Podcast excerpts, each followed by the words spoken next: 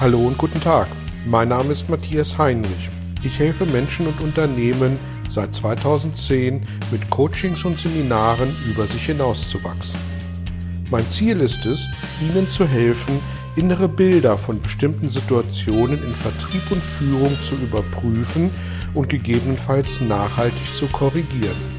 Kurze Impulse wie der folgende lassen neue Ideen und Inspirationen in Ihr Tagesgeschäft einfließen.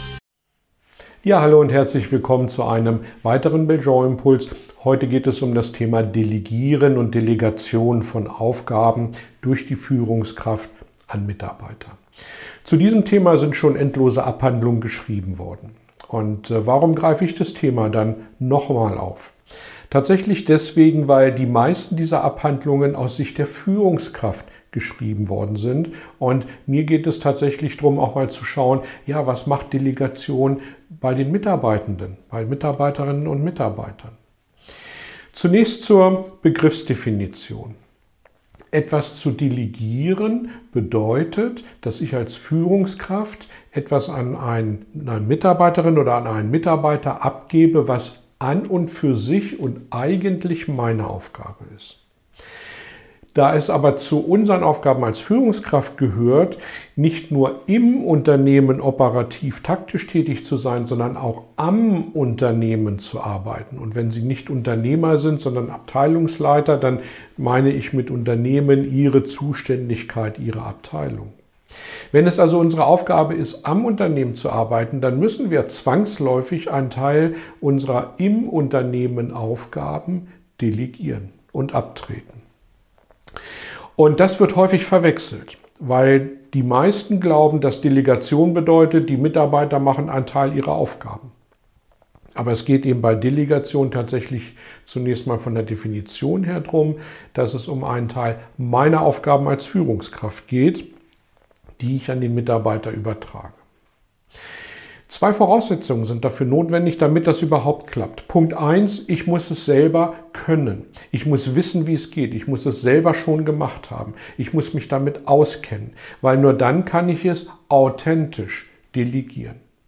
Und der zweite, die zweite Voraussetzung ist, ich muss meinen Mitarbeiter dazu befähigen, diese Aufgabe auch übernehmen zu können. Also, hier ist eine Aufgabe, sieh zu und mach, ist es tatsächlich nicht sondern ich muss bevor ich das erste Mal so eine Aufgabe delegiere, die an und für sich meine Aufgabe ist, muss ich dafür sorgen, dass die Mitarbeiterin, der Mitarbeiter auch tatsächlich in der Lage ist, diese Aufgabe auszuführen. Und dazu muss ich mich selbst organisieren können. Wenn ich dann Aufgaben übertrage, wenn ich delegiere, dann sollte das nach der sogenannten SMART-Regel funktionieren. Also eine gemeinsame Zieldefinition und die Zieldefinition hat folgenden Gesetzmäßigkeiten zu folgen. Sie muss spezifisch sein, sie muss messbar sein, sie muss aktionsorientiert oder anspruchsvoll sein, sie muss realistisch sein und sie muss terminiert sein. Und die ersten Buchstaben ergeben das Wort SMART, deswegen SMART-Regel. Sie können, wenn Sie eine Aufgabe delegiert haben und das anhand der SMART-Regeln gemacht haben, ähm, gerne die Person, an die Sie das delegiert haben, dem Grunde nach dann Ihres Weges schicken, wenn diese Person in der Lage ist, diese Aufgabe auch auszuführen.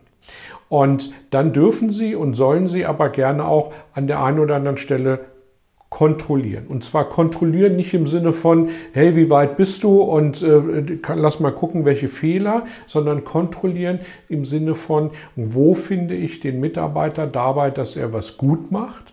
Und das gibt mir die Chance, ihn zu loben. Und dieses Lob erzeugt intrinsische Motivation beim Mitarbeiter.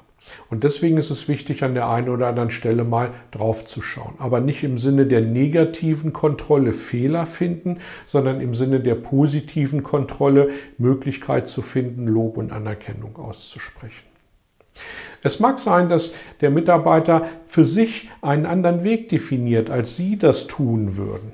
Aber wenn Sie das über diese Smart-Definition sauber abfangen und über die Ziel- Perspektive sprechen, über das, was am Ende bei rauskommen muss, dann mag der Weg erstens egal sein und vielleicht sogar auch noch an der einen oder anderen Stelle besser.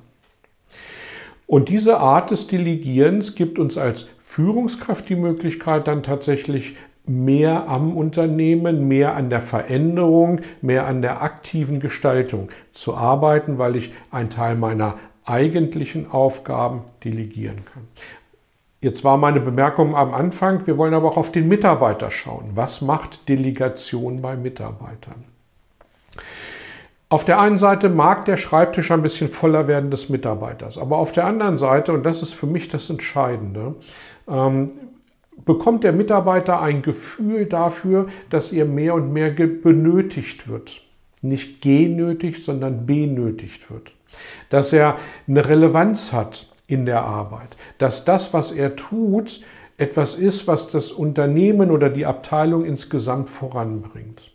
Und ich glaube, diese dieses, dieses Spüren der Selbstwirksamkeit, dieses Spüren, mehr Einflussnahme zu bekommen, mehr Möglichkeit der Einflussnahme zu bekommen. Ich glaube, dass das wiederum sehr positiv ist für das Thema intrinsische Motivation.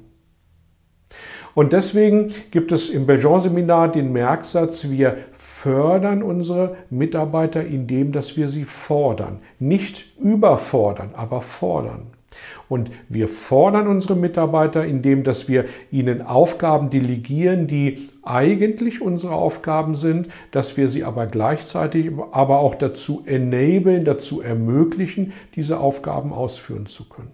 Und damit helfen wir den Mitarbeitern sukzessive über Zeit über sich hinaus zu wachsen. Und ich glaube, das ist ein großer Vorteil für beide Seiten.